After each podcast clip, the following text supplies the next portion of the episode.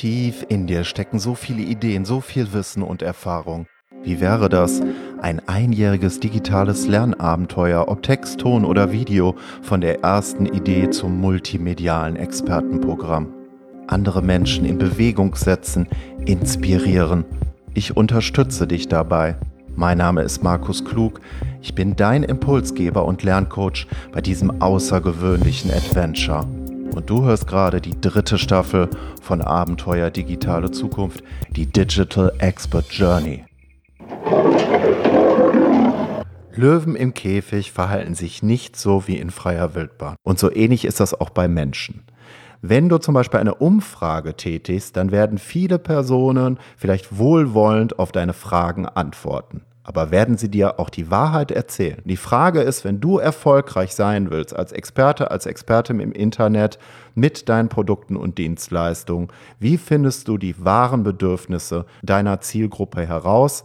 Das ist auch die Frage bei der Sales Safari, einen Ansatz, der entwickelt worden ist von Amy Hoy und Alex Hillman, den wir heute in der Sendung vorstellen. Ich bin überhaupt erst auf diese Methode gekommen durch Dominik Dotzauer, seines Zeichen erfolgreicher Online-Unternehmer, Mediziner zu den Themen Abnehmen, Krafttraining und Psychologie. Und mit Dominik Dotzauer spreche ich heute über diesen Ansatz und wie du die wahren Bedürfnisse deiner Zielgruppe entschlüsselst. Wir hatten ja schon mal neulich einen Podcast-Workshop zum Thema Positionierung digital für Experten, Expertinnen. Und ich habe mir heute gedacht, wir halten erstmal kürzer, nicht wieder eine Stunde, sondern wir machen heute mal einen 30-minütigen Workshop dazu. Also ungefähr die Hälfte der Zeit, 30 Minuten Zeit jetzt also. Und alles, was du in der Sendung hörst, bekommst du noch einmal ganz komprimiert, alles, was du dazu wissen musst, in einem Beitrag vermittelt. Und der heißt die Sales Safari. Wirklich alles, was du darüber wissen musst. Und diesen Beitrag bekommst du, wenn du auf meine Webseite gehst www.markusklug.de. Ich werde übrigens mit C geschrieben. www.markusklug.de. Wenn du auf meine Seite gehst und dort oben in der Navigation einfach auf Beiträge klickst, auf Beiträge, dann ist das der oberste Beitrag, der den Titel trägt, die Sales Safari, wirklich alles, was du darüber wissen musst. Und wenn das demnächst so sein sollte, wenn du dir diese Sendung nochmal anhörst, für Personen, die die zu einem späteren Zeitpunkt sich anhören, einfach auf meine Website gehen, www.markusklug.de, wie gesagt mit C, und dort auf Beiträge klicken und dann einfach Safari schauen, dann hast du es und der Beitrag heißt die Sales Safari, wirklich alles was du darüber wissen musst. Und glaube es mir, du wirst dort Dinge erfahren, die du mit Sicherheit so noch nicht weißt, so noch nirgendwo anders im deutschsprachigen Raum gelesen hast. So jedenfalls nicht. Da hänge ich mich jetzt sehr weit aus dem Fenster raus, ich weiß, aber ich bin wirklich davon überzeugt, dass du das so, zumindest Teile davon, nirgendwo anders gerade lesen wirst.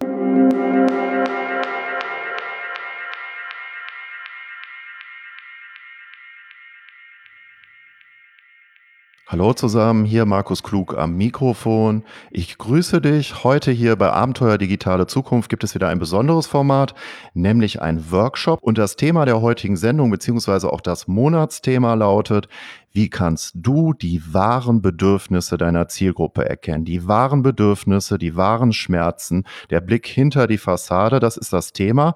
Und was bedeutet das jetzt eigentlich für die Entwicklung von digitalen Produkten und Dienstleistungen? Vielleicht erstmal die Frage an dich, lieber Dominik. Warum ist diese Sales Safari, wenn man die wahren Bedürfnisse seiner Zielgruppe, wenn man das ergründen will, warum ist das so eine bahnbrechende Methode dabei? Was ist das überhaupt, die Sales Safari und warum findest du das dann in der Anwendung wichtig? Vielleicht erstmal ein paar Sätze dazu. Was würdest du dazu sagen? Also es ist so, dass man, ähm, wenn man die Bedürfnisse der eigenen Zielgruppe herausfinden möchte, ja entweder versucht, sich da reinzufühlen und nachzudenken, was können die denn so brauchen, was wollen die? Oder man geht ja häufig so, dass man Leute befragt. Also das nennt man ja auch Customer Development. Da führt man dann Interviews mit den Leuten durch oder schickt Fragebögen raus. Und die können im gewissen Ausmaß ja auch sehr hilfreich sein, zum Beispiel rauszufinden, wo denn zumindest laut Aussage der Leute der Schuh drückt das Problem ist ja dabei, dass auf solche äh, Interviews und Umfragen antworten ja Leute, die es gut mit einem meinen und nicht unbedingt die Leute, die dann später auch wirklich für etwas bezahlen und Kunden werden wollen, weil wir ja unter Beobachtung, wenn wir in so einem direkten Gespräch sind, häufig andere Antworten geben, als ähm, dass wir das erzählen, was wir dann wirklich tun. Da gibt es so eine schöne Story ähm, von ähm, so einer Sony Walkman Produkttestergruppe. Äh, da haben sie so ein paar Kinder eingeladen und denen dann gelbe und schwarze Walkmans gezeigt und die gefragt, welche sie denn cooler finden. Und da hat dann der gelbe Walkman gewonnen. Dann haben sie aber beim Rausgehen denen gesagt, sie können sich einen mitnehmen und dann haben alle nur einen schwarzen mitgenommen. Und genau daran sieht man ja auch, was da für ein Problem auf einen als Produktersteller zukommt. Man kann sein Publikum befragen und rausfinden, was sie wollen zumindest laut ihrer Aussage und was sie vielleicht brauchen. Aber dann letztlich kommt es dann doch anders, wenn man das Produkt mal launcht. Und wenn man den Fehler früher finden kann und rausfindet, was die Leute, wenn man nicht mit ihnen redet, sondern mit ihrem Verhalten zeigen, was sie wirklich kaufen und wollen und brauchen, dann kann man natürlich ähm, sich extrem viel Arbeit sparen und viel zielführender vorgehen und damit natürlich auch viel bessere Resultate bekommen. Man kann dann praktisch Gedanken lesen. Die Frage stellt sich für mich schon hierbei, wie man das überhaupt her ungefilterter herausfindet, was das Gegenüber denkt, fühlt und so weiter. Das heißt also, wie wie finde ich das überhaupt heraus, wenn jetzt zum Beispiel in Befragung, das Beispiel hast du ja gerade genannt, da werden die meisten gar nicht unbedingt so antworten, so ungefiltert, ja. Das ist schon das Problem bei Befragung. Oder wenn du halt ein Strategiegespräch führst, wo vorher ein Fragebogen geschaltet ist, ist es auch schwieriger, äh, herauszufinden, was dein Gegenüber wirklich denkt. Du kannst natürlich ein guter Interviewer sein und äh, geschickte Fragen stellen und kannst darüber wahrscheinlich auch schon einiges herausfinden. Aber wie findet man das denn jetzt heraus? Geht man da in Foren? Äh, was unternimmt man, um das jetzt wirklich herauszufinden? Also Amy Hoy nennt diese Methode ja Sales Safari, weil ähm, sie in der Methode ähm, beibringt zu den sogenannten Watering Holes, also zu diesen ähm, zu den Wasserquellen zu gehen, an denen praktisch die Tiere rumhängen und sie zu beobachten, ohne ähm, sich da einzumischen. Das heißt, man geht dann in Foren, gerne auch anonyme Foren, im Sinne von, man, man sieht am Benutzernamen nicht, wer das ist. Und ähm, dann schaut man sich einzelne Threads an. Sie hat da auch eine Systematik für entwickelt, wie man rausfindet, ähm, welche Threads da besonders ähm, aussagekräftig sind und findet dann raus, ähm, wo praktisch der Schmerz liegt, weil Leute ja gerade in so einem anonymen Forum ähm, viel freier und ehrlicher schreiben, als wenn man sie gezielt fragt. Außerdem ist es ja auch so, dass, also es geht ja nicht nur darum, dass ähm, Leute manchmal vielleicht nicht die ganze Wahrheit erzählen, sondern es geht ja auch einfach darum, dass wir so viel vergessen. Also wir haben super viele Dinge, die wir mit Produkten und Dienstleistungen immer wieder erleben, die negativ sind, ähm, die wir dann aber immer wieder ganz schnell vergessen. Wenn man jetzt aber es schafft, als Produktersteller genau diese Probleme und Schmerzen, die man also häufig auch sehr leicht lösen kann, wenn man sich gut auskennt in dem Bereich, wenn man die anspricht, kommuniziert und dann wirklich äh, löst, dann ähm, hebt man sich ja massiv ab von den anderen Anbietern im Markt. Also um sich das jetzt mal vorzustellen, an einem einfachen Beispiel. Ich nehme jetzt Amazon-Rezensionen zu einem Buch äh, zum Thema Ernährung. Das ist ja jetzt beispielsweise auch dein Thema, meinetwegen Bestseller und schaue mir nur die drei Sterne äh, Rezensionen an. Das heißt also nicht die schlechtesten und nicht die besten und schaue mir dann an, was die Leute empfehlen, was man bei dem Buch hätte besser machen können. Das wäre jetzt äh, eine Möglichkeit, in so etwas einzusteigen oder was würdest du dazu sagen? Also man kann Amazon-Rezensionen auch ganz gut verwenden, um viel von der Sprache zu bekommen, also praktisch ähm, den genauen Wortlaut der Leute, die man auch erreichen möchte. Aber ähm, es sind natürlich, also da gibt es auch dann Kommentar-Threads, die würde ich mir dann halt auch anschauen.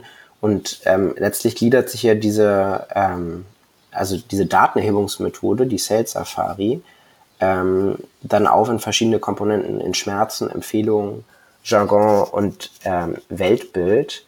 Ähm, vor allem jetzt, wenn man die Methode noch nicht kennt, würde ich mich auf Schmerzen und Empfehlungen konzentrieren. Da geht es letztlich darum, ähm, den genauen Wortlaut aufzuschreiben, wie die Leute ihre Schmerzen beschreiben. Also was genau tut weh und warum. Also zum Beispiel, ähm, jemand würde dann schreiben, dass er vor lauter ähm, Hunger nicht schlafen kann oder ähm, wie ein Scheunendrescher alles weg ist, wenn er wieder auf Diät ist und deswegen dann immer wieder scheitert. Das sind ja auch viel lebendigere Bilder. Es sind vor allem halt auch wirklich die Wörter, die ähm, die Person, die an dem Problem leidet, im Kopf hat. Und die kann man ihnen dann widerspiegeln. Bei den Empfehlungen sieht man dann, ähm, was die Leute empfehlen. Also da hat man dann praktisch so einen, Gruppenaustausch. Einer kommt mit einem Problem und dann gibt es Diskussionen und man sieht immer wieder, werden entweder Artikel empfohlen, Videos ähm, oder Tools oder eben andere Produkte. Und genau da sieht man ja dann auch, ähm, was empfohlen wird und warum genau das empfohlen wird, was dann natürlich unglaublich wertvoll ist für die eigene Produktentwicklung, weil man daran dann sieht, oh, also bei dem und dem Problem werden immer diese ein, zwei Produkte empfohlen und vielleicht wurde dann sogar noch was kritisiert an den Produkten. Und so kann man schon vorab sicherstellen, dass wenn man ein Produkt baut, das genau dieses Problem löst, so wie dieses andere Produkt, was dort empfohlen wurde, dass man dann auch weiterempfohlen wird von den Leuten, die dieses Problem haben. Und das ist natürlich dann die kostengünstigste und beste Form von Marketing, wenn die Leute untereinander äh, sich die Produkte oder die Dienstleistungen weiterempfehlen. Das heißt, ich könnte mir jetzt auch das Produkt anschauen, worauf die verweisen. Das Beispiel hast du ja gerade genannt. Und könnte mir dann anschauen, wo es auch noch Defizite bei dem Produkt gibt und könnte das an den Stellen verbessern. Das wäre jetzt eine einfache Möglichkeit, oder? Also wichtig ist vor allem ähm, festzuhalten, dass ein anderes Produkt bei diesem, ähm, bei diesem Problem empfohlen wird. Weil so baut man ja praktisch so ein Netz von ähm, ausgesprochenen Empfehlungen und da kann man natürlich sein Produkt reinplatzieren. Man möchte ja schon, dass die Leute, die das eigene Produkt kaufen, das dann auch weiterempfehlen denn dann verkauft sich langfristig das Produkt ja viel mehr und viel einfacher, als wenn man ein Produkt ent, äh, entwickelt, was, oder sagen wir mal so, wenn man ein Problem löst, für das eigentlich nie ein Produkt empfohlen wird. Also wir haben ja hier das Fallbeispiel, das hatte ich schon mal in anderen Folgen von Abenteuer Digitale Zukunft. Wenn du neu eingestiegen bist heute in die Sendung, das ist ja ein Workshop. Und zwar ist das die Martha, die ist 40 Jahre alt, die hat auch eine Tochter und einen Mann, die ist Webdesignerin und die arbeitet als Angestellte und nebenberuflich macht die auch Webdesign für ihre Kunden. Aber ihr eigentliches Thema ist die Gestaltung von Emotionen, also zum Beispiel das Zusammenspiel von Farben, Typografie und Formen. Und da liegt eigentlich ihre eigene Stärke. Also das geht über ihren Kernberuf schon weit hinaus und das hat sie halt bei ihren Kunden bereits entdeckt, dass die sich viel besser äh, zurückerinnern können, wenn sie eine Webseite für sie gestaltet hat, weil da besondere Farben gewählt worden sind und so weiter. Das heißt, das ist nachhaltiger der Gedächtniseffekt, den sie erzeugt. Und das ist natürlich für Kundenaufträge, könnte man sagen, jetzt im Webdesign-Bereich Gold wert. Und wenn jetzt äh, Martha startet, sagen wir mal mit einem ersten Produkt oder einer ersten Dienstleistung digital, dann wäre, wenn ich dich jetzt richtig verstehe, jetzt an den Hörer natürlich auch gewandt, wenn du so etwas tun willst, ein Fehler, wenn Martha jetzt einfach sagen würde, ich habe jetzt so eine tolle Idee, ich möchte jetzt, äh, weiß ich nicht, einen Video-Workshop zum Thema Storytelling als erstes Produkt machen, weil Storytelling hat ja auch was mit Emotionen zu tun, ohne vorher mal geschaut zu haben zu ihrem Thema, Thema, wo da der Bedarf ist. Habe ich dich da richtig verstanden? Also du meintest jetzt, dass ich das, ähm, dass ich empfehlen würde, dass sie das macht? Ich habe jetzt die Frage nicht mehr genau verstanden. Also die Frage ist ja, du hast ja schon angedeutet, der Fehler, den viele machen, die ein Produkt entwickeln wollen oder eine Dienstleistung, dass die von ihren eigenen Ideen ausgehen, ohne vorher wirklich mal geschaut zu haben, ob es überhaupt Bedarf gibt für die Idee.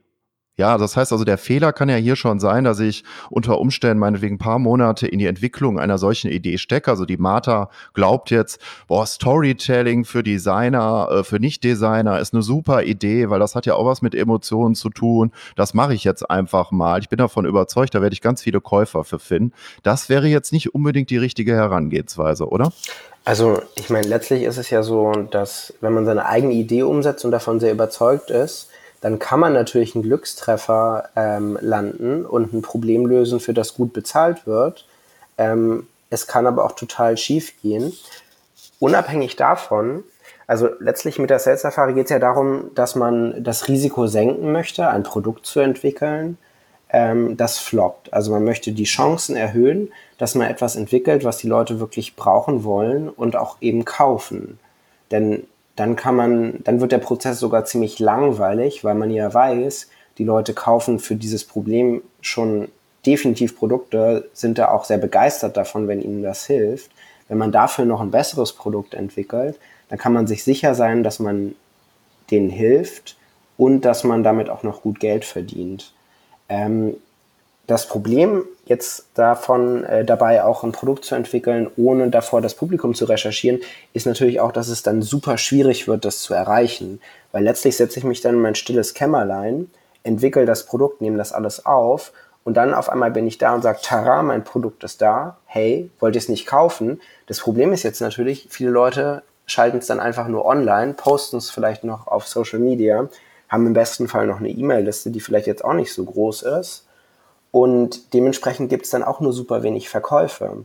Wenn ich davor aber schon in den Communities recherchiert habe und dann auch schon dort Kontakt mit den Leuten aufgenommen habe und vielleicht sogar schon ähm, Inhalte erstellt habe und denen dort gezeigt habe, indem ich die da gepostet habe oder Fragen beantwortet habe, dann herrscht natürlich ein ganz anderes Vertrauensverhältnis zu viel mehr potenziellen Kunden die ja schon erlebt haben, dass ich ihnen wirklich helfen kann bei Problemen.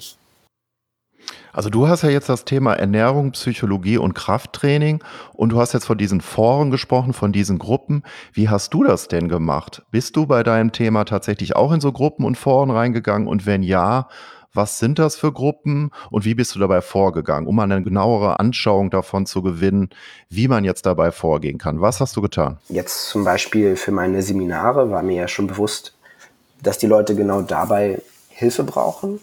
Ähm, da habe ich Sales Safari nach der Erstellung des Seminars dann noch verwendet, um das Seminar besser zu kommunizieren. Und da habe ich, also im Sinne von den Leuten das schmackhafter zu machen und genauer das zu treffen, warum sie überhaupt zu so einem Seminar kommen wollen.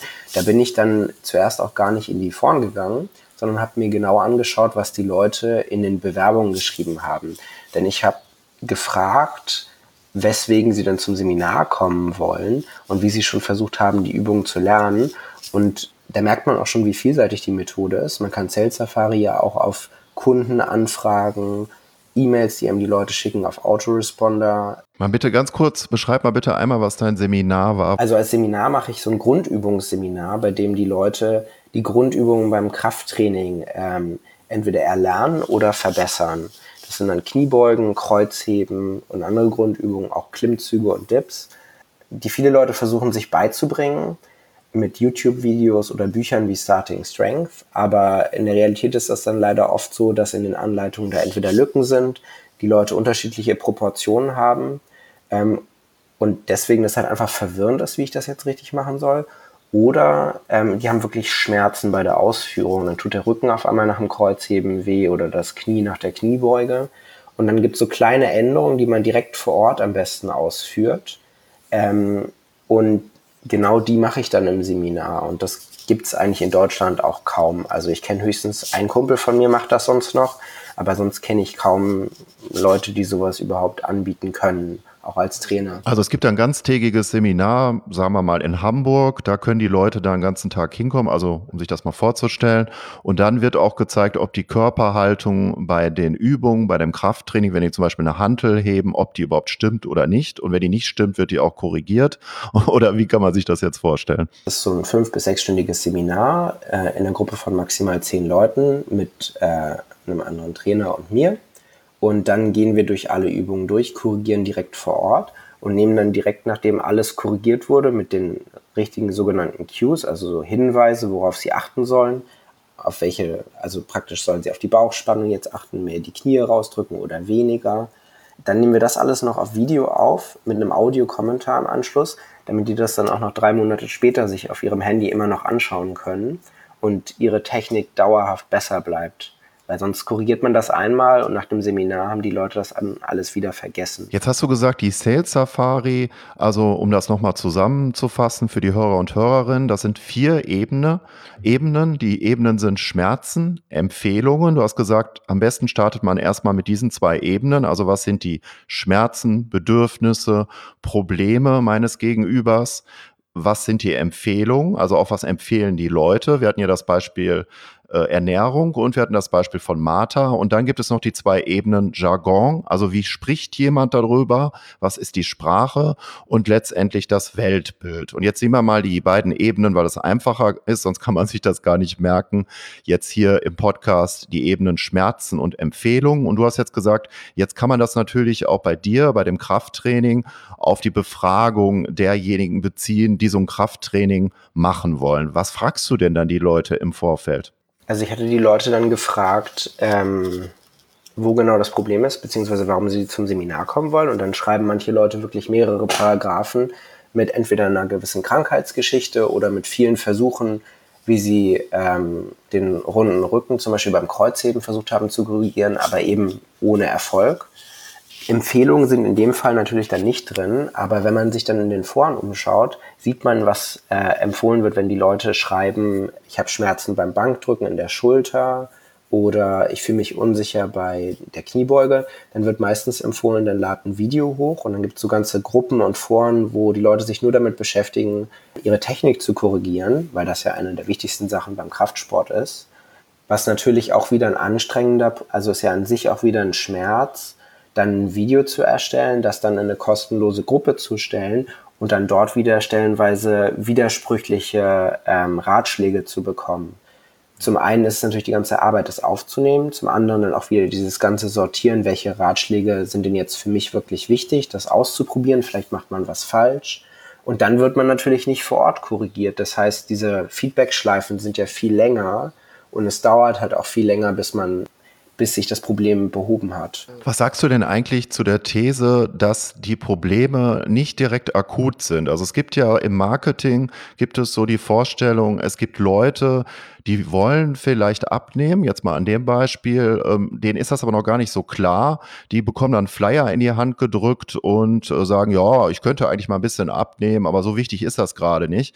Dann gibt es die Leute, die haben schon das Bewusstsein dafür, die sagen im Grunde genommen, ja, ich würde schon gerne jetzt im Laufe des Jahres mal fünf Kilo abnehmen, aber wie ich das mache, das ist mir noch nicht klar.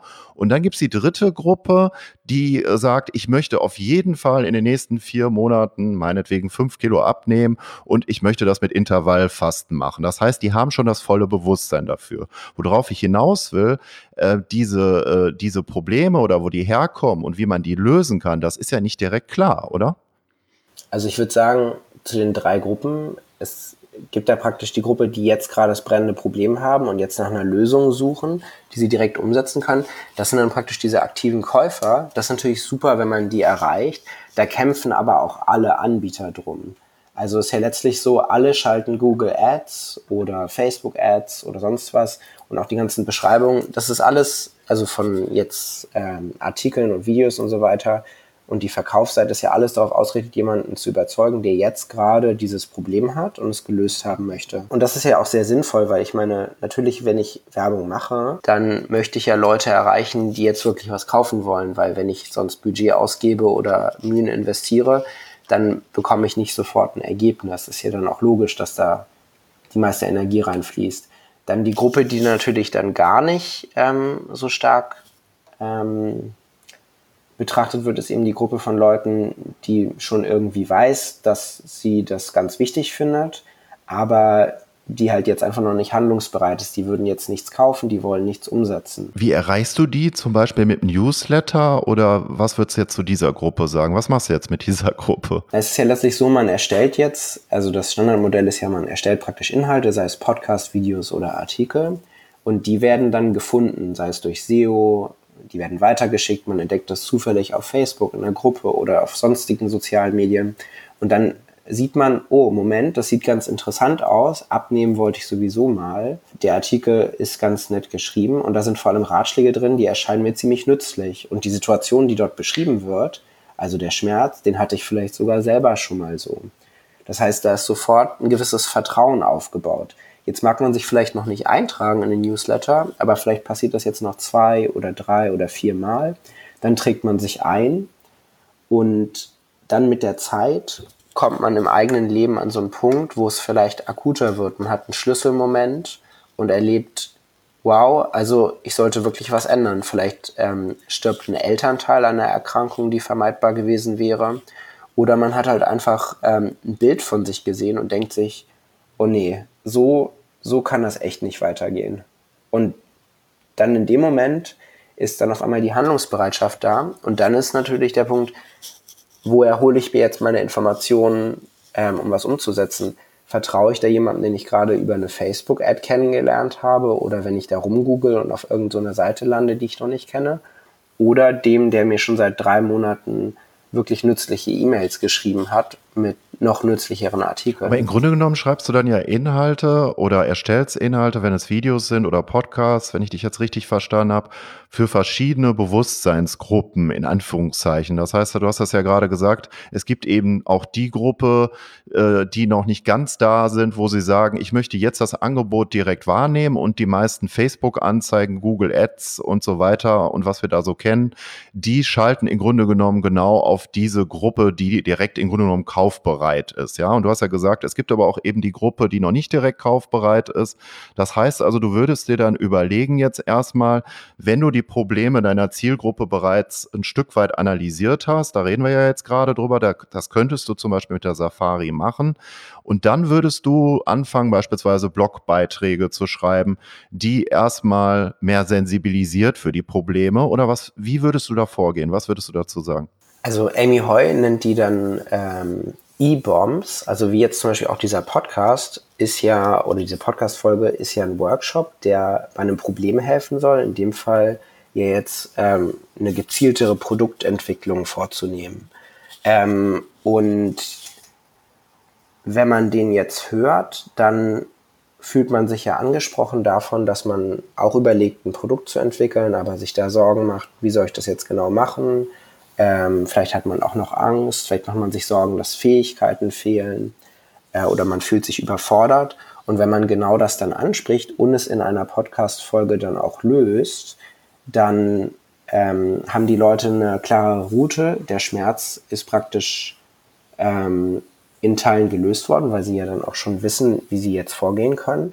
Und es wird halt ein gewisses Vertrauen aufgebaut zu der Person, die geholfen hat, den Schmerz zu lösen. So wie wenn man zum Arzt geht, bei dem man noch nie war, eine Beschwerde schildert, der gibt dann einem eine Empfehlung, man setzt das dann auch so um, sei es ein Medikament oder eine Veränderung im Verhalten und auf einmal ist man beschwerdefrei. Dann wird man auch viel lieber wieder zu dem Arzt gehen. Du hast gerade den Begriff E-Form genannt. Mhm.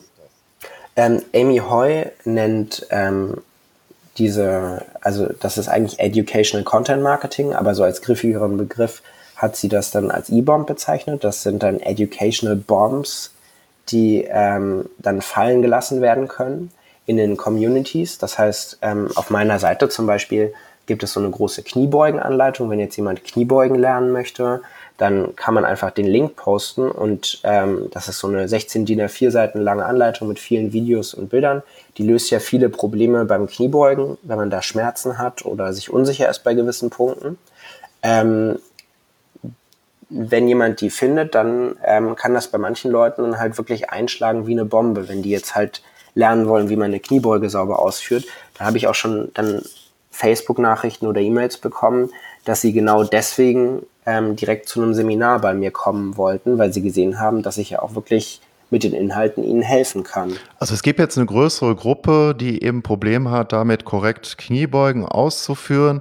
Da gibt es zahlreiche Tipps, aber so richtig klar ist gar nicht, wie man das jetzt wirklich richtig macht.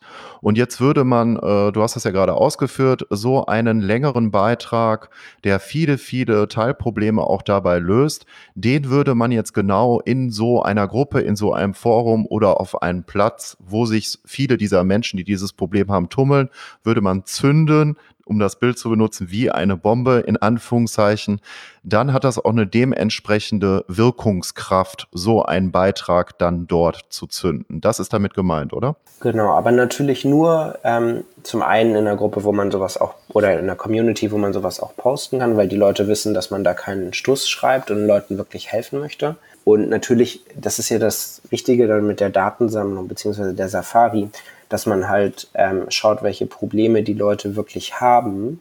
Weil wenn ich jetzt was Langes schreibe, was ich mir ausgedacht habe, da sind wir dann wieder bei dem Konzept mit der Idee, dann schreibe ich halt irgendwas, was ich irgendwie interessant finde und dann bin ich natürlich auch motiviert, das zu machen, weil ich habe ja Lust, meine eigenen Ideen umzusetzen. Aber vielleicht verfehlt das dann total sowohl vom Wortlaut als halt auch vom Inhalt, was die Leute wirklich brauchen, damit die ähm, Probleme gelöst werden, die sie da haben. Das, was ich noch interessant dabei finde, das kam mir noch gerade als Assoziation, wenn ich Buchbestände durchforste auf sowas, dann ist das ja eigentlich schon viel zu gefiltert, oder? Mhm, genau, deswegen sind Foren da ja auch nochmal eine Ecke besser, aber es ist jetzt natürlich auch so, auf Amazon sind die Leute ja da, um etwas zu kaufen. Ähm, und dann gibt es ja unter den Rezensionen, ich würde dann jetzt auch nicht unbedingt nach Sternen filtern, sondern mir anschauen, was sie schreiben. Ich würde dann gucken, ähm, wird da ein besonders starker Schmerz beschrieben? Weil bei den Fünf-Sterne-Rezensionen sehe ich ja auch lange Rezensionen, in denen die Leute beschreiben, genau warum sie denn überhaupt das Buch oder Produkt gekauft haben. Und da sehe ich ja dann auch drin, was ihnen genau wehgetan hat weswegen sie dann auf die Suche sind nach, gegangen sind nach einem Produkt, das ihnen dann bei der Lösung hilft. Und in den Kommentaren darunter habe ich ja auch eine Forumsituation letztlich, wo die Leute sich darüber austauschen, was sie sonst noch gekauft haben, warum das Produkt dann doch problematisch war, ob man noch was dazu kaufen sollte, also ein anderes Buch beispielsweise oder eine andere Anleitung. Und daraus ergibt sich dann mit der Zeit so ein klares Bild von einem eigenen Bereich. Auf YouTube kann man das auch stark beobachten, ne? sogar noch viel stärker als auf Amazon teilweise. Da gibt es ja Videos, wo es hunderte von Kommentaren zu gibt. Was würdest du dazu sagen? Klar, auf YouTube kann man das auch machen. Es kommt halt immer letztlich auf den ähm, Kanal an, beziehungsweise letztlich ähm, startet ja alles mit dem Kunden. Das heißt, man muss ja wissen, wen genau will man denn jetzt als Kunden haben und erreichen. Und dann findet man ja auch raus, wo die rumhängen. Sei es jetzt auf Instagram, bei bestimmten YouTube-Kanälen oder ähm, in gewissen Amazon-Kategorien. Und mit der Zeit entwickelt man da so eine ähm, Serial Killer Map, nennt das Amy Hoy. Also so eine, eine Wand voll mit Daten und Zusammenhängen, aus, aus denen man dann mit der Zeit rauslesen kann, welches Produkt es sich lohnen würde, als nächstes zu entwickeln beziehungsweise wo die ganzen Probleme der Leute liegen und wie die miteinander zusammenhängen. Was ist das für eine Wand? Also ich habe das jetzt über Monate, bin ich in die, in die, in die tiefere Analyse reingegangen, habe das jetzt meinetwegen 50 bis 100 Mal gemacht, so eine Sales Safari und habe die Ergebnisse äh, zu einem neuen Produkt, was ich vielleicht erstellen will, wo ich mir noch nicht drüber klar bin, welches das sein wird. Da mache ich mir zum Beispiel zu Hause eine große Wand. Ich nehme das ja jetzt mal wortwörtlich, das Bild, und hänge mir da Kommentare von Leuten äh, drauf auf so ein Board. Meinst du so etwas in der Art, um das mal bildlich zu machen oder was ist das genau? Ich kann das ja wirklich so mit so Karteikarten machen, ähm, aber natürlich kann ich das auch auf dem Computer machen. Darum geht's ja auch letztlich. Es geht ja darum, wirklich das Publikum zu verstehen. Zu verstehen, woran, ähm, woran sie ja letztlich scheitern. Das gibt ja jetzt auch, wenn man digitale Produkte als Experte erstellt, dann gibt's ja auch sehr vorhersehbare Probleme, sei es Probleme mit der Technik, sei es Probleme, das Publikum überhaupt zu erreichen, dass niemand kauft oder viel zu wenig Leute kaufen. Das Produkt überhaupt fertigzustellen ist manchmal auch super schwierig, weil dann der Umfang halt so riesig wird. Dann scheitert es immer wieder an den gleichen Punkten. Wenn man dann Leuten aus der Entfernung hilft, genau diese Probleme ähm, mit den eigenen Produkten zu überwinden, dann wollen die das ja nicht nur kaufen, sondern sind auch noch super dankbar dafür.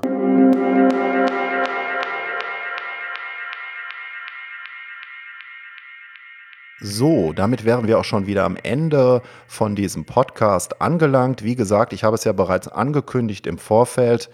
Diese Sendung wird es ab sofort alle 14 Tage geben. Also nicht mehr jede Woche, sondern alle 14 Tage. Und selbstverständlich kannst du mir auch immer schreiben, mir Fragen stellen. Deine Ideen und Anregungen nehme ich immer dankbar auf. Wenn du mir schreibst, gehe einfach auf meine Seite www.markusklug.de. Ich werde mit C geschrieben, dort unter Kontakte. Und dort hast du die Möglichkeit, mir Fragen zu stellen, mir eine E-Mail zu schicken. Alle Infos dazu bekommst du unter Kontakte. Und wie ich es auch bereits schon gesagt habe, zu diesem Beitrag heute, zu diesem Podcast-Workshop gibt es auch einen sehr umfassenden, umfangreichen Beitrag für dich. Und die Informationen dazu wirst du so wahrscheinlich im deutschsprachigen Raum ich will mich jetzt nicht ganz aus dem Fenster hängen, aber doch so wahrscheinlich fast nirgendwo lesen können. Ja, die Sales Safari, wirklich alles, was du darüber wissen musst. Wirklich alles, was du darüber wissen musst, über diese Methode. Und da gibt es auch einige tolle Fallbeispiele für dich, viele Links und Beispiele, wie du es besser machen kannst, die wahren Bedürfnisse deiner Kunden zu entschlüsseln bei deiner digitalen Expertenreise für 2019. Und ich freue mich, wenn wir uns wieder in 14 Tagen hören. Wie gesagt, um diesen Beitrag dir anzuschauen, gehe einfach auf meine Seite www markusklug.de. Dort einfach oben in der Navigation auf Beiträge klicken oder eben auch der Link dazu in der Info zu dieser Sendung packe ich dir mit rein. Und ansonsten findest du nochmal alle Infos, weiterführende Links und Shownotes zu dem Angebot von Dominik Dotzauer. Auch Sachen dort, wo du viel raus mitnehmen kannst, lernen kannst, aber auch zahlreiche andere Beispiele noch für dich zum Thema Sales Safari findest du eben unter www.markusklug.de dort einfach auf Beiträge klicken und dann kommt der Beitrag, die Sales Safari, wirklich alles, alles, was du darüber wissen musst. So, und wir hören uns wieder in 14 Tagen. Dein Markus Klug. Dein Impulsgeber und Lerncoach bei der Digital Expert Journey bei deinem digitalen Expertenabenteuer für 2019 von der ersten Idee zum multimedialen Expertenprogramm, das deine Kunden zukünftig hoffentlich magisch in den Band zieht. Bis dann, bis in 14 Tagen. Wir hören uns. Ciao. Es bleibt spannend. Empfehle dieses Podcast-Abenteuer weiter und lerne in jeder neuen Folge Schritt für Schritt, wie du aus deinem Wissen etwas Besonderes machst, von der ersten Idee zum multimedialen Expertenprogramm. Das ist der Schwerpunkt der dritten Staffel von Abenteuer Digitale Zukunft, deine digitale Expertenreise.